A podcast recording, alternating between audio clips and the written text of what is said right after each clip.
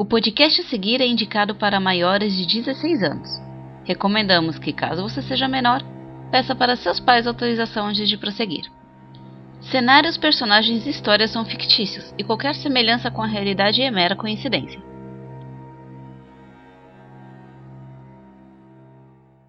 Seria fantástico se os seguidores de 7 fossem apenas um grupo de matemáticos fascinados com o número 7, não?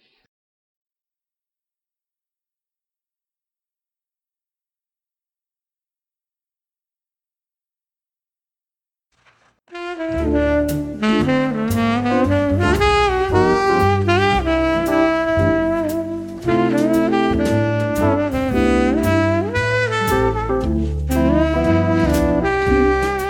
vos fala é Silvia, a convidada oportuna por Sasha Fleischman. Eu acho que eu posso gostar disso. E com um apelido bom desse, nós começamos mais um episódio de Neof Talks. Depois do episódio sóbrio que nós tivemos, é, agora vem o último episódio da primeira temporada de Neof Talks, o podcast para neófitos que um dia vão ser importantes nesse caos. O episódio de hoje vai ter muita pergunta e conversas paralelas, ao menos é o que eu sinto. Seja bem-vindo, Aharon. Silvia! É sempre bom vê-la aqui. Eu fico feliz por esse convite e, inicialmente, eu nem imaginava que eu seria convidado. Como está nessa noite? Você sabia dessa ideia doida? É claro que eu ia convidar, até porque os neófitos pareceram realmente interessados em você. Sente-se que a gente já vai começar. Você ainda me pergunta como eu sabia dessa ideia. O meu trabalho é saber o que acontece nessa cidade. É claro que eu ia saber de uma iniciativa tão ilustre quanto essa. E eu acho maravilhoso e didático o teu esforço em ensinar os novatos, essas pessoas novas, que são muito importantes para Nova York. É importante para a sobrevivência deles e, nossa, principalmente sabendo do que seres são capazes, é, é bom, né? Creio que esse seja o episódio que mais vai ter perguntas e um monte de piada com cobra. Então, vamos começar. Na verdade, não. Eu vou te perguntar primeiro. Você tá preparado? Quer que eu responda elas com uma língua de serpente? E sim, Oh. eu acho que todos os tópicos são extremamente relevantes para a nossa sociedade. Oh, boy, a gente vai por esse caminho. Então, como todos sabem, você é um seguidor de sete? O que é um seguidor de sete? Dependendo para quem você perguntar, a resposta muda. Para alguns, nós somos o mal dos cainitas, o terror infiltrado. Para outros, somos fanáticos que acreditam em uma crença errada. Para os mais sábios entre os membros, nós somos aqueles que detêm o conhecimento e a verdade, por mais que ela seja dolorosa.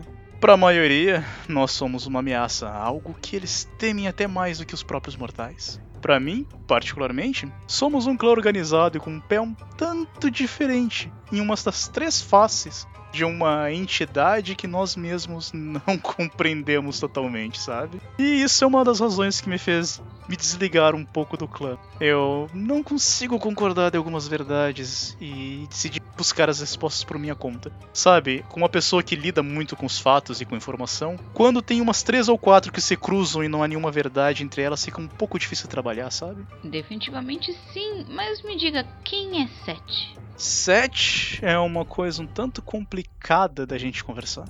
Hum. Eu acho que pra começarmos essa pergunta, eu vou fazer uma pergunta pra ti. Eu sei que não se deve responder uma pergunta com outra pergunta, mas vamos lá. Quem é Caim? Eu preciso levantar a mão pra responder? Eu adoraria se você fizesse isso. Posso te dar estrelinhas Então tá. também, se quiser. Eu quero. Perfeito. Quero muitas estrelinhas no meu boletim, professor. Bom, vamos lá. Ah, biblicamente falando, filho de Eva, tarado por vegetal, matou o irmão. Pra vampiro nodista, o plantador de vegetal maluco que foi castigado por cometer o primeiro assassinato e abriu a porteira do caos. Ah, pra mim, tudo é um pouco de verdade eu prefiro acreditar que é igual homens que vão comprar cigarro e não voltam. Já que, se for mesmo o primeiro vampiro, é um bocado irresponsável com seus filhos. Exatamente. Bom, uma das faces de Sete é exatamente essa. O primeiro vampiro, o progenitor, o criador. Alguns entre nós acreditam que Caim foi abraçado por Sete e que ele é um dos nossos salvadores, o deus do sol.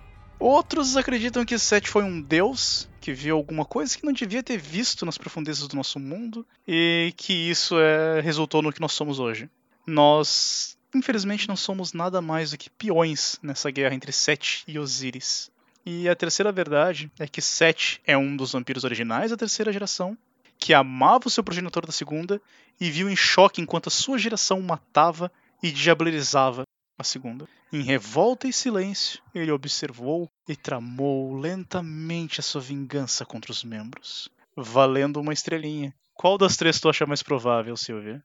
Uh, parece um apontamento cultural e religioso e eu não sei dizer qual é mais verdade, visto que toda essa minha criação básica advém de modelo europeu. Mas eu creio que o que importa é que a gente tá jogado no caos e não tem nenhum vampiro pai pra dar bronca em quem insiste em fazer merda. Ah, eu acho que é isso. Hum, desculpa, professor, não deu dessa vez. É, eu estava feliz já segurando essa estrelinha entre meus dedos, mas. Haverão outras chances, haverão outras chances. é, entre seu clã, quais as disciplinas que possuem e como o clã as utiliza? Quanto às disciplinas, eu acho que nós temos muitas delas. E como clã dos segredos, nós realmente temos muitos deles. Nossa principal arma é a presença. Ironicamente, já que muitos nos conhecem por serpentes, nós utilizamos muito presença. Ela é a disciplina que permite que você seja amado e temido. Há alguns entre nós que dizem ser fruto do clã dos reis. Porém, quando você vê uma Naja no deserto, você não pensa que ela também possui uma coroa como um faraó? Assim como ela, nós usamos presença para inspirar respeito em nossos inimigos e aliados. Mesmo que você tenha uma serpente de estimação, você ainda teme, não é? a segunda disciplina é as serpentes. Ela nomeia o clã e eu acredito que ela seja uma fusão antiga de metamorfose e presença. Ela permite que eu tenha olhos de serpente e hipnotize aqueles que olham. Me permite ter uma língua de serpente, que é infame entre meu clã pele escamosa que nos protege. Por último, nós temos a ofuscação. Andar pelas sombras geralmente é uma necessidade em nossa existência. Sabe como é? O escuro é bom. No meu caso, eu tenho um segredo bem curioso nisso. Eu sou versado em taumaturgia. Mal sabem os Tremere os rituais e as trilhas deles já eram praticados no meu clã e no clã Samita. Curioso, não? Hum. Enquanto a maioria deles engatinhava e nem sequer pensava em roubar o seu caminho para nossa Irmandade Secreta. Nós já fazíamos isso. Nós, setitas, vemos a taumaturgia como uma ferramenta de potencial infinito e extremamente versátil. Sobre essa parte de medo e respeito, olha, se eu temo, é porque não é digno de respeito. O respeito para mim ele vem junto com admiração, mas eu acho que isso é bem individual e não cabe nesse momento. E a pergunta que fica é quanto à taumaturgia. Eu disse pro Jeremy, né? Que não era só os Tremérios. Tem mais clã, com certeza, com isso. Mais clã joga mago no D&D. Ele é cabeçudo, você sabe disso. E eu acho bem interessante como a, a taumaturgia, a magia, ela muda de faceta dependendo do praticante das suas crenças, não? É uma das razões de estudo também que eu acho muito interessantes. E sim, a taumaturgia ela depende de como o clã ele decide adotar ela. Hum. Mostra simplesmente a versatilidade disso. Assim como nossas disciplinas. A maneira que um malcaviano utiliza ofuscação não é a mesma que nós setitas usamos ofuscação, que também não é a mesma que os Nosferatu utilizam. Uhum. Nós utilizamos ofuscação para tapear os outros, no geral. Agora vem uma outra pergunta. Não é muito estereótipo associar setitas ao Egito sempre? Bom, é um estereótipo muito complicado e eu, apesar do nome, eu não sou egípcio. Eu acabei aceitando a piada e o estereótipo por curiosidade. E o clã também não faz um bom trabalho em se dissociar dessa imagem, sabe? Uma boa parte deles são orgulhosos em vir do Egito Antigo. Mencionam nomes muito esquecidos como Horus, Osíris, Set, Bastet, Sekhmet. Mas, bom, posso estar errado, mas não é a mesma coisa que pensar que todo Zimis é russo? Ou que se origina na Europa Oriental? Tá, é, a pior parte hum, é que se você sacode uma árvore, cai a árvore inteira do leste europeu e o chão também é do leste europeu. Mas a minha cria, ela era de uma cidadezinha do interior aqui dos Estados Unidos mesmo. Assim, o grande problema que eu vejo em vampiro é essa necessidade louca de seguir um estereótipo para receber respeito. O Cetita Manipulador, o Zimice da Krampus Parade, o Tremere que levita pela cidade jogando bola de fogo, o Bruhá que sai gritando e socando tudo enquanto gira o braço e usa aquele moicano com camisa do The Clash, e aí por aí vai. Isso torna muitas vezes essa nossa sociedade insustentável para qualquer mudança. devidamente. Eu concordo contigo. Eu acho que os estereótipos eles reforçam uma coisa um tanto quanto complicada. É difícil ter manter uma sociedade secreta se há um estereótipo tão gritante associado a uma parte do seu grupo, não? Uhum. Mas no nosso caso, o Cetita manipulador ele é uma questão válida de sobrevivência. Se imagina para ti que é da Camarilla, que tem um secto ao seu lado, sobreviver já é um pouco difícil e complicado. Imagina sem sendo independente. O mundo inteiro te vê como um saco de sangue ou um saco de informação. E eu sinto também que a nossa fama de manipuladores é algo que foi muito distorcido com os anos. Eu sei que nós demos razão para isso, eu sei bem. Mas muitas vezes nós entregamos verdades e informações. E como educador, eu não consigo deixar de traçar uma linha entre essa profissão e o objetivo principal do clã. Quem está detendo o poder vai acabar gostando que outros comecem a ensinar uma parte da verdade que ele está escondendo? Provavelmente não, mas o problema disso é que também vale pro clã não. Em parte vocês detêm muito conhecimento e às vezes o que deveria ser democrático passa a ser algo bem exclusivo, de preço alto e às vezes é até quase uma extorsão, sabe?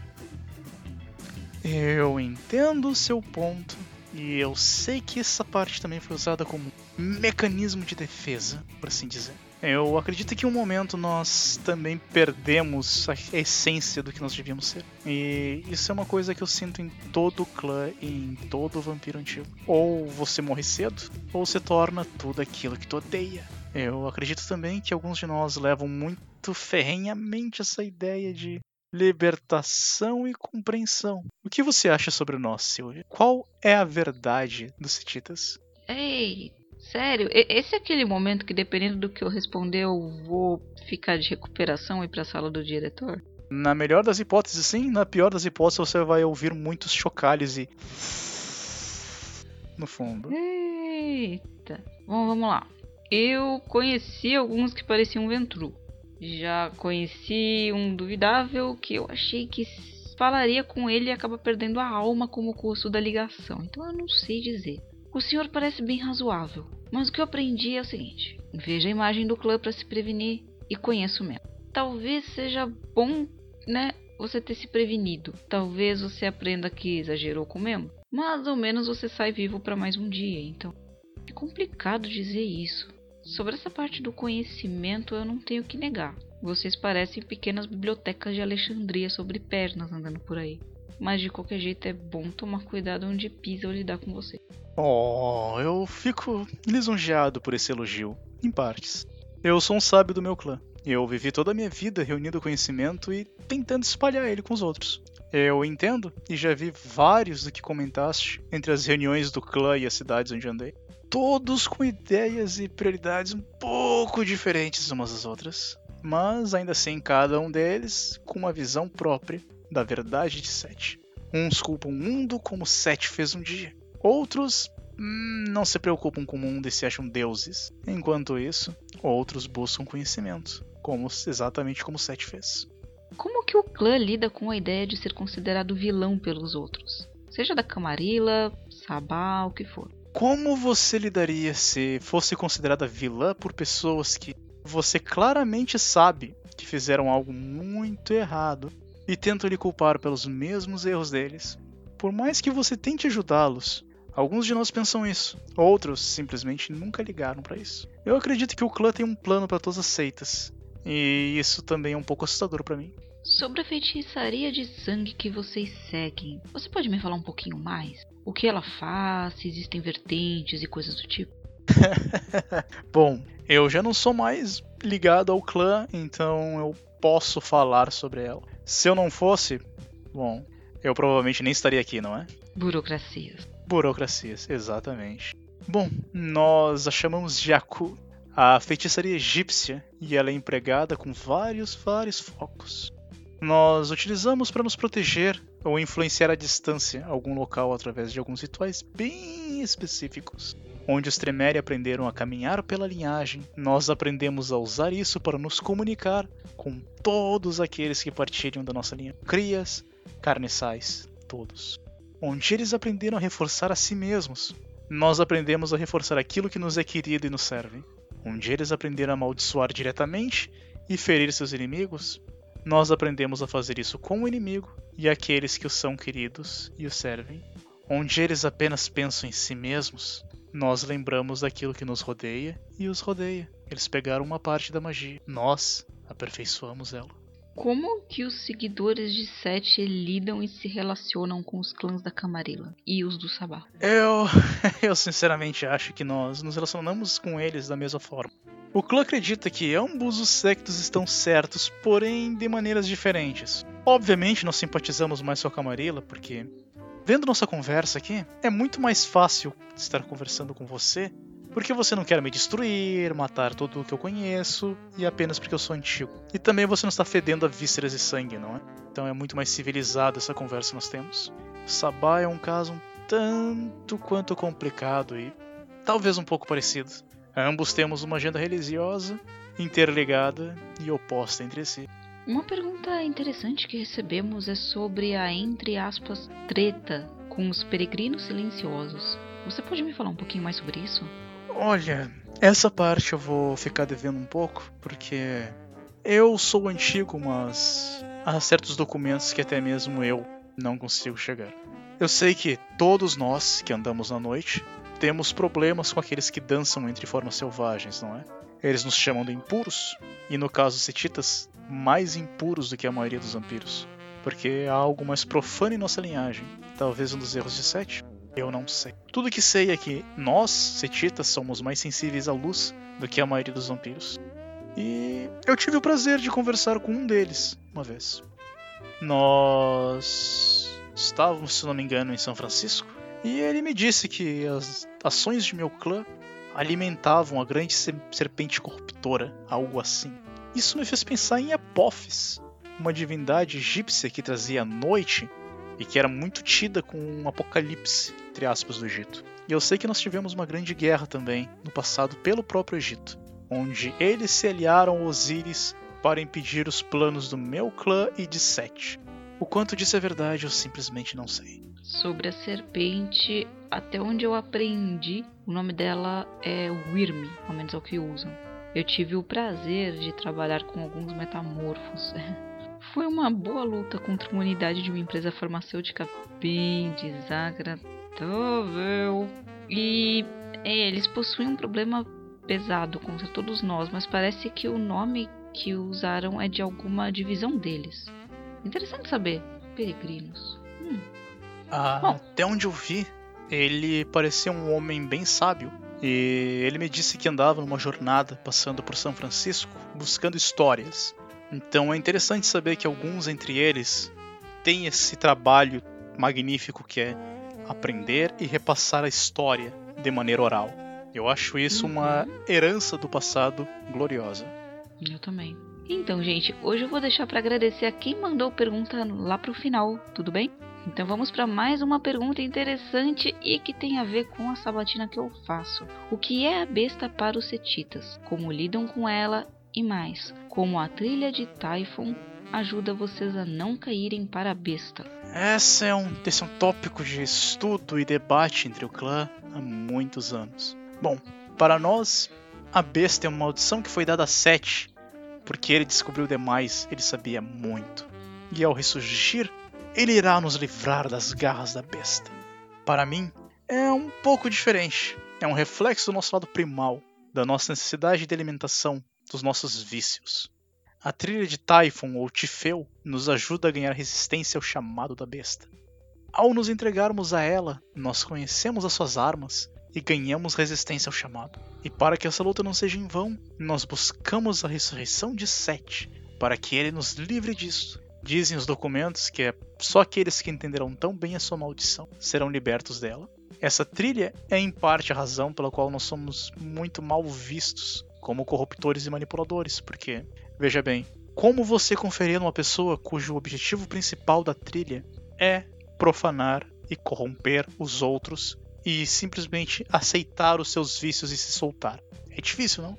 Agora, a pergunta que fica é: você usa essa trilha ou ainda segue a humanidade? Essa é uma excelente pergunta. Uma estrelinha para você só pelo interesse. eu.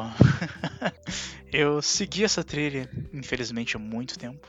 E ao ver uma grande discordância nela, eu decidi buscar outros métodos. A trilha de Typhon vê a humanidade como um grilhão. Porém, filosoficamente falando, até mesmo essa necessidade em se libertar e se submeter à besta é um grilhão também, não? Com esse pensamento na minha cabeça, eu decidi recuperar a minha humanidade e trilhar o caminho até a verdadeira liberdade. A humanidade, em muitos pontos, me permite algo que essa trilha nunca conseguiu conversar e absorver novas ideias que os mortais possuem, como nós dois aqui. Eu eu realmente estou bem surpresa, porque eu nunca conheci alguém que foi para a trilha e optou pela volta à humanidade. Me conta como que foi mais ou menos esse processo. Eu devo todo o sucesso que eu tenho hoje ao Mikkel.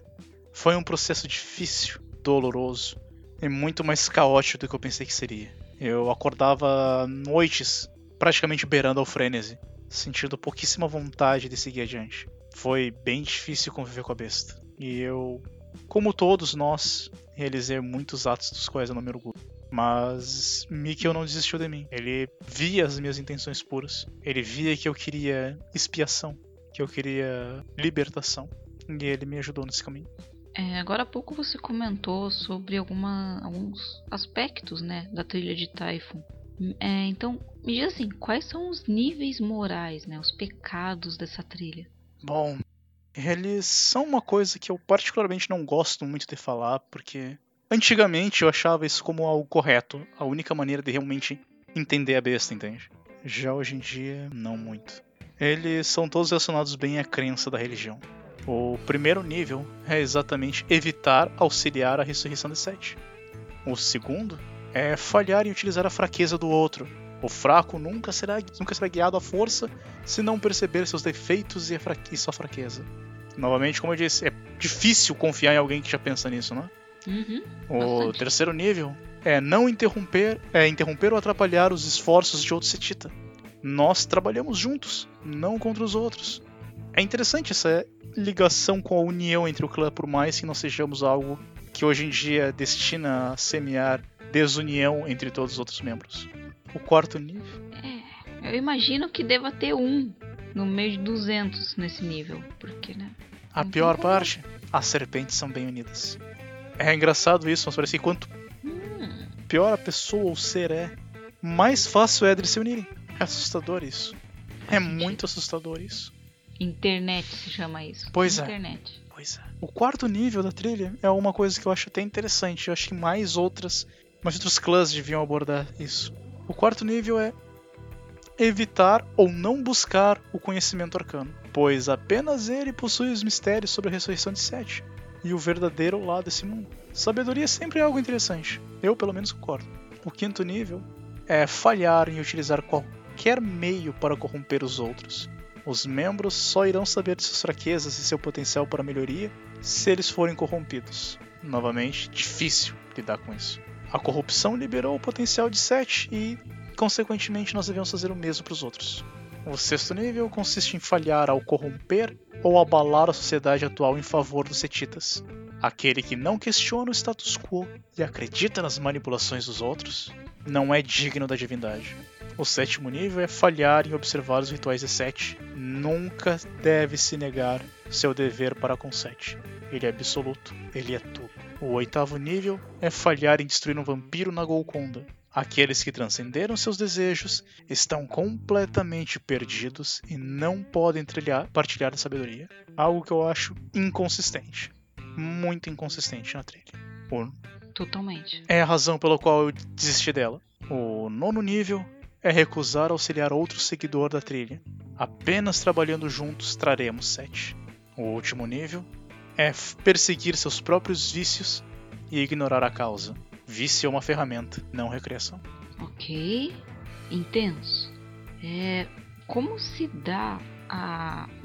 Se é que eu posso chamar assim, tá? A religião de vocês na prática. Bom, é uma religião, querendo ou não, porque ela tem dogmas, tem rituais e tem uma entidade. Conforme eu comentei na última pergunta, a nossa religião acredita que Sete vai voltar e remover todas as amarras que o estado de ser cainita nos causa. A sede por sangue, a besta, a impossibilidade de andar no sol, tudo isso vai simplesmente ser do passado.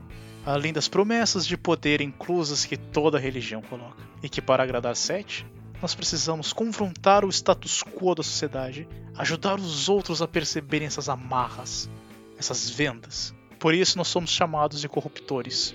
E mesmo eu fiz coisas das quais eu não me orgulho na época que partilhava dessa crença. Mas se isso é inerente do clã, então mesmo quem não segue a trilha acaba praticando esse modus operandi do culto, não? Infelizmente sim.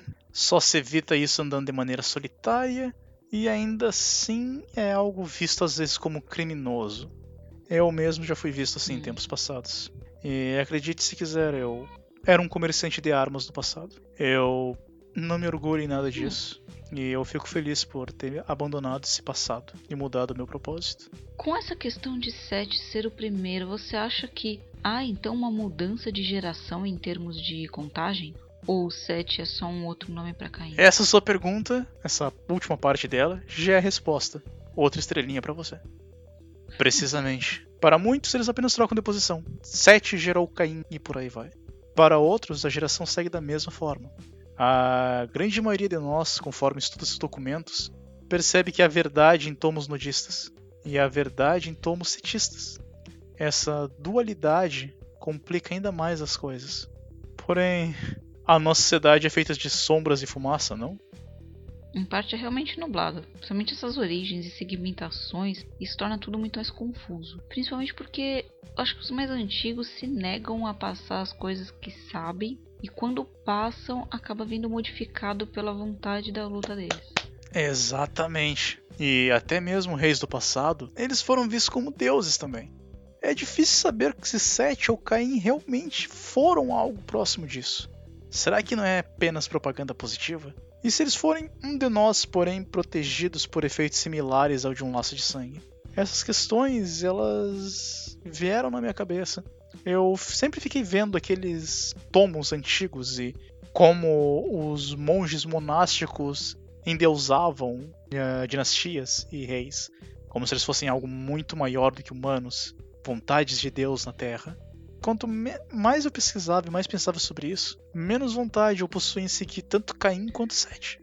É muito bom parar para pensar por si mesmo e buscar as respostas. Pelo menos como alguém que sempre gostou de filosofia, é um mantra que eu sigo sempre.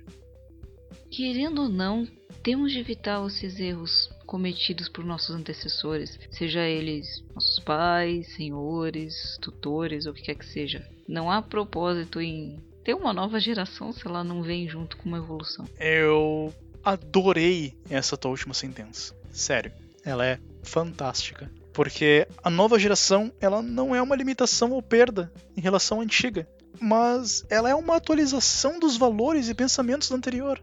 Mas nós somos seres velhos e imortais. É difícil para alguns desassociar de suas essências antigas, valores antigos e morais como você que é de uma geração mais nova que a minha, como você trata esse conflito ou pretende abordá-lo nos anos a vir? Valendo uma estrela. Ah, pra falar a verdade, eu não sei bem. Eu realmente imagino que desde que eu fui abraçado eu quebrei parte do conceito de cria subserviente, visto que, bom, após eu me adaptar ao que eu me tornei, eu passei a agir contra os ideais da minha senhora. Ela acreditava em mulheres manipulativas e sobreviventes, o que eu, assim, eu não discordo totalmente do sobrevivente, tá? Uhum. Mas eu creio que não deva me tornar um objeto para manipular. É, eu, não, eu não vejo isso como algo que traz confiança. Eu acabei sendo caçada pelo comportamento dela e isso não foi legal.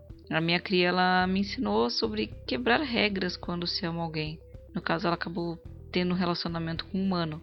Isso veio junto de lição? Veio, principalmente sobre as nossas incompatibilidades biológicas. É, eu acho que é sempre tempo de aprender e aquele que se nega a se adaptar e entender os novos desafios sofre. Tem coisa que eu ainda sou errada. É, bom, apesar de eu tentar mudar, alguns xingamentos que eu uso são errados e eu tento controlar isso ao máximo. Acontece. Que, que, é, É, então eu acho que o que importa é tentar se adaptar e aprender. Mas eu não sinto que eu sou uma grande mudança. Como você disse, às vezes a gente vive o suficiente para virar o que odeia. E eu ainda tento impedir isso. Eu não sou a mesma Silvia de antes e agora eu tento pouco a pouco voltar para o que eu era da melhor maneira possível. Ao contrário do que muitos acham, boa parte dos vampiros eles não são abraçados só por serem a imagem do clã, mas sim porque, bom, eles são úteis ou eles ajudam em adaptação ou talvez por vingança. Já aconteceu. Não é possível achar arquétipos naturais dos clãs nos dias de hoje. Eu ainda sou parte do que eu era antes do abraço e eu me lembro disso. E exatamente por isso eu tento voltar a ser o que eu era de maneira completa. Mas ninguém muda naturalmente em 24 horas. A tua história, ela é bem mais interessante do que eu imaginava. Me perdoe dizer isso, mas você parece mais madura do que a maioria dos anciões que eu lidei. É um bônus passar por situações complicadas. Tem pé de deixar que o mundo é apenas um lado. Eu me sinto triste por saber que você passou por tudo isso.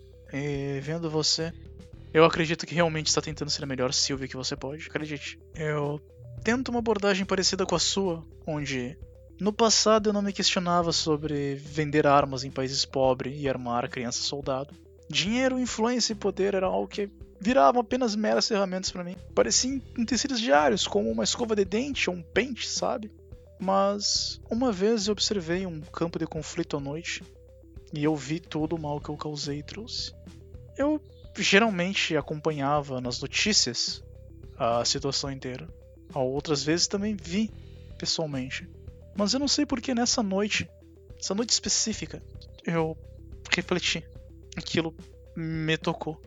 Se Sete aprova tudo isso e nossa existência pede por isso, como existem aqueles entre nós que buscam Golconda?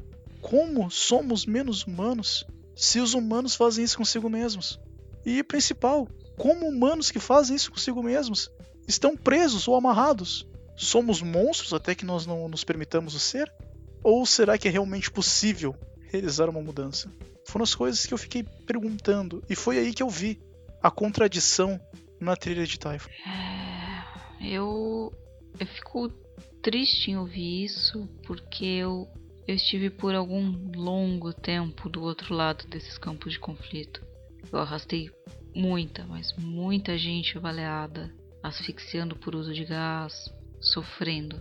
Adulto, criança, jovem, velho, culpado, inocente. E tudo isso era pela ganância de uns e raiva de outros. De falar a verdade, eu não acho que buscar a santidade torne alguém santo. Porque só de você julgar alguém no meio desse processo, no sentido de aquela pessoa não tenta ser santa, ela tá errada. Ou ela faz tal coisa, eu sou uma pessoa santa, eu sou superior, sabe? Fazer isso no processo já tira a nobreza da busca e infelizmente o julgamento é inerente ao ser humano. Eu concordo perfeitamente o que disse e é bem provável que algumas das pessoas que você tratou tiveram ferimentos causados por armas que eu vendi. É algo amargo para mim ainda hoje e eu tento me desassociar ao máximo dessa imagem o quanto eu posso. Eu já pedi desculpas a todas as famílias que eu lembro que eu causei algum problema. Muitas possivelmente nem sabem que eu, ou melhor, o meu rosto antigo, morreu. E sinceramente não vai fazer diferença nenhuma para elas. Mas de certa forma para mim faz. E quanto ao julgamento, eu penso bem parecido. Nós não somos seres nobres ou vis, nós somos apenas perdidos. Porém, nós podemos nos tornar nobres ou vis dependendo apenas de quais ruelas nós vamos andar. O ser humano ele é um eterno aprendiz em uma busca constante por ego e aprovação. Infelizmente. É, mas já que a gente falou bastante sobre sete corrupção, é, um ouvinte aqui questionou sobre ter dificuldade de entender como que a corrupção de alguém pode ajudar outra entidade. A gente sabe que o infernalismo se beneficia disso, mas como algo em teoria neutro, talvez é, se beneficiaria de tal ato? É, basicamente nós estávamos conversando agora um pouco. Essa pergunta, ela me induziu aquela mudança, porque de um lado dizia que as os vícios, ou melhor, a sobriedade, ela é uma amarra do ser. pelo menos ao ver dos setitas. Nós utilizamos os vícios, pois a partir deles alguns grilhões mais fortes são criados, e também a partir disso as pessoas se soltam e mostram como realmente são. Por algumas vezes eu perguntei se aquele peregrino silencioso com quem eu conversei em São Francisco estava realmente certo. Será que por anos eu alimentei uma entidade profana enquanto acreditava estar fazendo algum bem para a humanidade? Para as pessoas? Cultos, eles te fazem pensar desse jeito. Te fazem relevar o que é realmente importante e eles tiram a tua participação no teu próprio desenvolvimento intelectual. Eu, uma pessoa jovem, eu sinceramente acreditava que eu estava fazendo um favor para a humanidade. Acreditava que alimentando isso, eventualmente as pessoas abririam suas mentes, ascenderiam um estado superior e parariam com isso. Mas não. E São Francisco foi um lugar muito importante para mim. Enquanto eu tive por lá, eu me apaixonei pela vida acadêmica. Eu fui lá a trabalho, vender algumas mercadorias para um membro influente da cidade e encerrar de vez a minha participação com contrabando e venda de armas. Mas eu particularmente pensava em mergulhar em torpor logo depois e despertar ou virar um ermitão andando pelo deserto, sabe? Alguma coisa desse tipo, em busca da verdade. Porém, entrar naquele campus, que originalmente era apenas a minha curiosidade de ver aquele lugar, pois o letreiro ele parecia tão bonito, haviam portões com uma excelente arquitetura, o caminho até lá era muito belo. Eu me apaixonei pela arte da biblioteca que se você já não foi lá, Silvia, eu recomendo. Aquela biblioteca ela é linda, arquitetonicamente falando. Uhum. É como se o campus inteiro ele fosse uma carta de amor à arte. É muito bonito. E eu vi aquele movimento entre centenas de alunos, todos eles interessados em verdade, todos eles tentando se encontrar. Uma coisa que eu também estava fazendo ali. E se esse é o lugar que os humanos vão para se encontrar, por que não eu? Aquilo me esquentou o coração.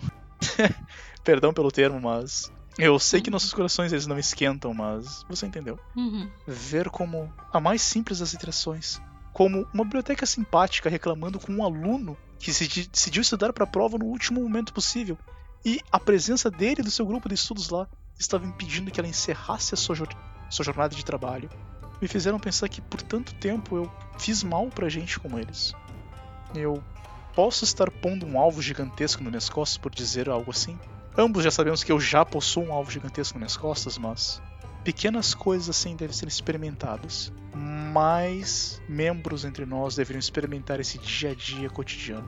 Essa simplesmente essa paz, sem se preocupar com conflitos, interesses e joguetes mundanos. Simplesmente olhar para as pessoas e ver como elas sorrindo, como se fosse primeira vez que eles estão sorrindo.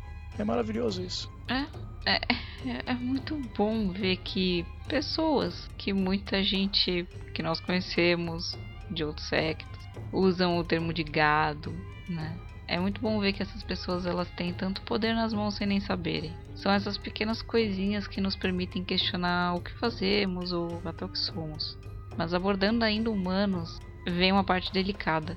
Como você se alimenta? Qual método você acha mais eficaz? Ainda antes de responder a pergunta, dando um adendo, exatamente pequenas coisas como essa fazem uma diferença gigantesca no dia dos outros. E principalmente para seres como nós, que nós somos carentes de qualquer forma de existência, de carinho. Nós manipulamos tanto, nós temos tanta gente à nossa noite. Eu conheci ventrus que diziam: Ah, eu nunca estou solitário. Eu tenho uma mulher diferente por noite. Mas no final, ele era solitário. Ele fazia isso com o intuito de não ver a própria solidão.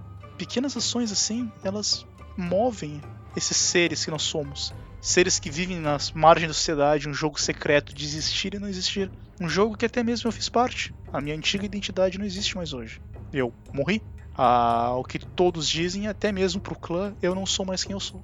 Ao que os setitas que ouvirem esse podcast sabem, eu sou simplesmente um traidor. Quem?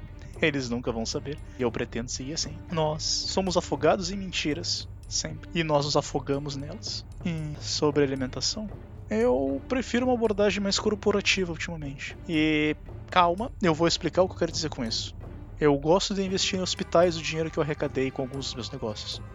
Sabemos que negócios hoje em dia nunca são de todo puro, e eu ainda mantenho alguns contatos da minha vida antiga. Porém, eu não negocio mais armas. Deixamos isso bem claro. Eu parei totalmente de apoiar ou investir em grupos que façam isso. Eu ajudei os meus antigos contatos a mudarem de vida. A maioria deles hoje possuem lojas ou dedos em lojas que fazem armas para o uso do público. Infelizmente, por mais que eu tenha tido uma mudança tão grande, alguns dos meus associados não tiveram. Me entristece muito isso. Porém, querendo ou não, infelizmente isso é uma ferramenta política, principalmente em Nova York. Mas eu sinto que ao investir nesses hospitais, eu é bobagem, eu sei, pode ter da risada, mas eu sinto que eu tô me redimindo um pouco do que eu fiz no passado. E em troca, eu recebo sangue. Hum, é, para aqueles que estão começando e não possuem dinheiro ou influência, é, bom, sabemos que não importa se for vivo, vampiro, morto, o que for. Dinheiro e poder sempre facilitam o caminho. Mas e quem não tem? Por muito tempo eu vivi sem ter casa para morar. Eu morava de espaço em espaço até me apoderar de um lugarzinho e trocar esse espaço por um serviço com um príncipe local. E naquela época eu me alimentava de pessoas que faziam assaltos violentos e outros crimes bem piores. Então, para quem não tem esse dinheiro e essa influência toda, qual seria o melhor jeito? Quando eu comecei, eu me alimentava ao explorar os vícios dos outros. Eu entregava influência, prazer e até mesmo conhecimento para quem pagasse. Era uma, uma pequena corda que eu prendi em cada um deles, lentamente puxando eles até a servidão. Eu não preciso dizer isso, mas eu me envergonho mortalmente desse método. Porém, ele não é de todo ruim. Há uma maneira de fazer isso positivamente. Consiga o que chamamos de rebanho, conquiste a lealdade deles e lembre-se, eles são companheiros também. Você os ensina e eles lhe ensinam de volta. É uma troca. Hum, é, já acho que a segunda ou terceira pessoa que comenta sobre esse método e eu tenho que concordar, ele é muito bom. E apenas um pequeno adendo, eu acho que é a primeira vez que eu vou defender um Ventru na minha vida, mas talvez aquele Ventru ele tivesse outra questão de solidão. Nem sempre porque a pessoa não fica com alguém específico ela é solitária. Mas enfim, partes individuais à parte, depois dessa conversa intensa, uma pausa para o verbete do dia com Alexei Markov. Verbete do dia: Golconda. Estado místico e até mítico de iluminação, onde um vampiro não é mais escravo de sua besta, quando os aspectos da besta e da humanidade de um vampiro estão em completo equilíbrio. Muitos acreditam ser um produto da busca pela humanidade, enquanto muitos outros associam uma abordagem mais mística ao processo. A grande caçada ao santo grau vampírico. Valeu, Silvia! Obrigada, Alexei! Vê se você limpa seu quarto que tá um caos, viu? Ui! É Aaron, desculpa. A comunidade lida muito com manipulação e laço de sangue. Como os setitas abordam a prática? De uma maneira talvez até pior e ao mesmo tempo igual da maioria da comunidade. O laço de sangue ele é uma ferramenta maravilhosa para desvirtuar e viciar o próximo. Conheço alguns setitas que até mesmo possuem um sangue mais viciante que o normal, necessitando de menos doses para firmar o laço. Alguns entre nós conseguem despertar desejo sem sequer usar disciplinas, parece algo inerente a eles, como se a pele deles tivesse um cheiro viciante, entende? Uhum. Red List. Já que a gente tá falando de vício, né? Ela é uma lista famosa de pessoas caçadas por cometerem diversos crimes. E algumas delas apenas irritaram pessoas erradas, mas o que você me diz de ter membro, membro do seu clã presente na lista em uma das maiores posições? Eu pessoalmente, eu estaria surpreso se algum de nós não estivesse nela. O clã, ele preza aqueles que corrompem. Nós somos um pouco diferente da maioria dos clãs, onde eles buscam erradicar a maçã podre na lista. Nós somos um clã de maçãs podres. Ter uma mais podre do que os outros é algo de uma excelência extrema para o clã. É um status quase regozijado pelos setitas. É um certificado de que você está pregando bem a palavra de Sete. E, para alguns, mostra a superioridade de Sete em relação a Caim. Vocês almejam cargos insectos? Se sim, quais são os cargos mais almejados pelo seu clã? Só se for necessário para alguma tramóia ou, ou conspiração. Cargos, eles são uma ferramenta, mas alguns entre nós são como titereiros. Você não quer que o holofote esteja em você, você quer que o holofote esteja nos seus marionetes. Eles preferem ficar escondidos nas sombras. Eu particularmente acho que se um setita ele se expõe, isso sinaliza que ou ele é alguém de confiança, ou ele possui um rastro de irmãos na sombra, ajudando a evitar a culpa e influenciar. É uma imagem bem complicada que o clã criou para si. Não dá para discordar, não. Pois é. E quanto a cargos, nós geralmente ficamos com o cargo de Senescal, Primigene. São bons cargos para conseguir muitos marionetes. Maravilha. É, eu não vou mais tomar muito do seu tempo, então a gente vai agora para o final com as perguntas rápidas. Me diga, pior disciplina a ser aprendida. Ora, Silvia, tu pergunta para um professor se há conhecimento ruim. Eu não acredito nisso. Não há disciplina pior. Até mesmo conhecimento profano é útil se bem usado. Eu vi linhagens da sombra usarem Daimonium para caçar e erradicar vampiros e seus demônios e seus seguidores. A finalidade do conhecimento depende apenas da índole do usuário. Tá, então melhor disciplina. Uma pergunta um pouco melhor. Eu acho que todos concordam com a importância de auspícios. E eu não vou ser diferente. Cargo mais influente entre os Kainitas? É irônico dizer isso, mas como setita, eu aprendi que o cargo mais baixo é um caminho para o cargo mais alto. A base da sociedade geralmente é mais influente do que imagina. É o que não fazer como Kainita. É algo que é mais irônico do que eu falei anteriormente acreditar que sua maldição o torna uma divindade. Isso vindo de um setita é ainda mais trágico. Nós não somos muito diferentes dos mortais. Nossa única diferença é a nossa tragédia. Manter um carniçal humano ou mantê-lo sem ser carniçal e confiar em sua palavra? Pref... Ultimamente, eu prefiro dar a escolha para ele do que decidir por mim. É o futuro dele, afinal de contas. Eu prefiro cometer o erro de confiar até precisar desconfiar. Para finalizar, um conselho ou aviso que todo neófito deveria ter ou aprender. Como uma vítima disso, eu falo por experiência. Palavras são a maior e a mais assustadora das armas. Elas seduzem, acalmam e até mesmo desvirtuam. Mantenha seus ouvidos e olhos bem abertos para isso. É um conselho que vem alguém que vem de alguém que por muito tempo foi vítima dessa arma. É muito difícil quebrar as correntes que prendem a mente dessa forma muito difícil. Agora, para não perder o humor dos nossos ouvintes, eu vou deixar uma leva bônus de piadas e perguntas. Pergunta número 1: um, Qual dos sete é o mais escolhido? Pergunta número 2: Falar para um setita que vai matar a cobra e mostrar o pau é um insulto e uma ameaça?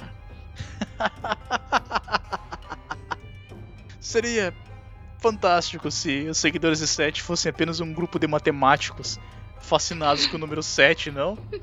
Ah, as coisas seriam tão mais simples.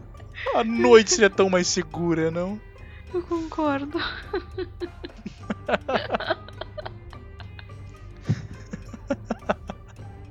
Sobre matar a cobra e mostrar o pau, eu acho que alguns de nós se ofenderiam com a terminologia. Ou eles seriam a cobra que ordenou a morte da outra. Hum? É, realmente, do jeito que vocês são, vocês batem com o pau e mostram a cobra mesmo. Bem possivelmente. ah, Haron, obrigada por ter vindo. Mas antes de terminar essa nossa leva de despedida, eu quero deixar em ordem alfabética para os neófitos que trouxeram as perguntas desse podcast. Meu muito obrigado. É Diego Moreira, Felipe Gelli, José Luiz Vignoli, Vignoli Filho, Klebs, Luiz Nogueira, Matheus Cândido, Narnek o Justo, ornitogato chamado Rodrigo e, por último, Rodrigo Pontes Gonçalves. E também obrigado a todos aqueles que mandaram perguntas anteriormente. Vocês fizeram os nossos podcasts dessa primeira temporada muito peculiares. Eu fico feliz em ver quantos neófitos demonstraram interesse no meu clã. Eu agradeço as perguntas e eu fico extremamente feliz com esse convite. Sempre é bom poder impactar de alguma maneira nas, nas novas gerações. E fazer isso com uma pessoa que é tão intelectual quanto você, Silvia, é um prazer ímpar. Né, né, né. Eu que agradeço não só ter vindo aqui, como toda a ajuda que nos deu até agora. É, fez muita, muita diferença mesmo para todos os resultados que a gente teve nessa cidade. Infelizmente, nós terminamos a nossa primeira temporada hoje e eu vou ter que dedicar o meu tempo com alguns problemas da cidade. Mas assim que tiver uma pausa dessa loucura toda, eu volto com mais clãs, cargos, perguntas estúpidas, úteis e piadas sem graça. Obrigada a todos e lembrem-se, protejam-se na noite, porque tempos difíceis vêm vindo. Até logo, neófitos. Até mais, neófitos. e continuem aprendendo. Quem possuir mais dúvidas, pode me procurar no Bronx para evitar atrapalhar a investigação da Sylvie. Até mais. Até mais, velho.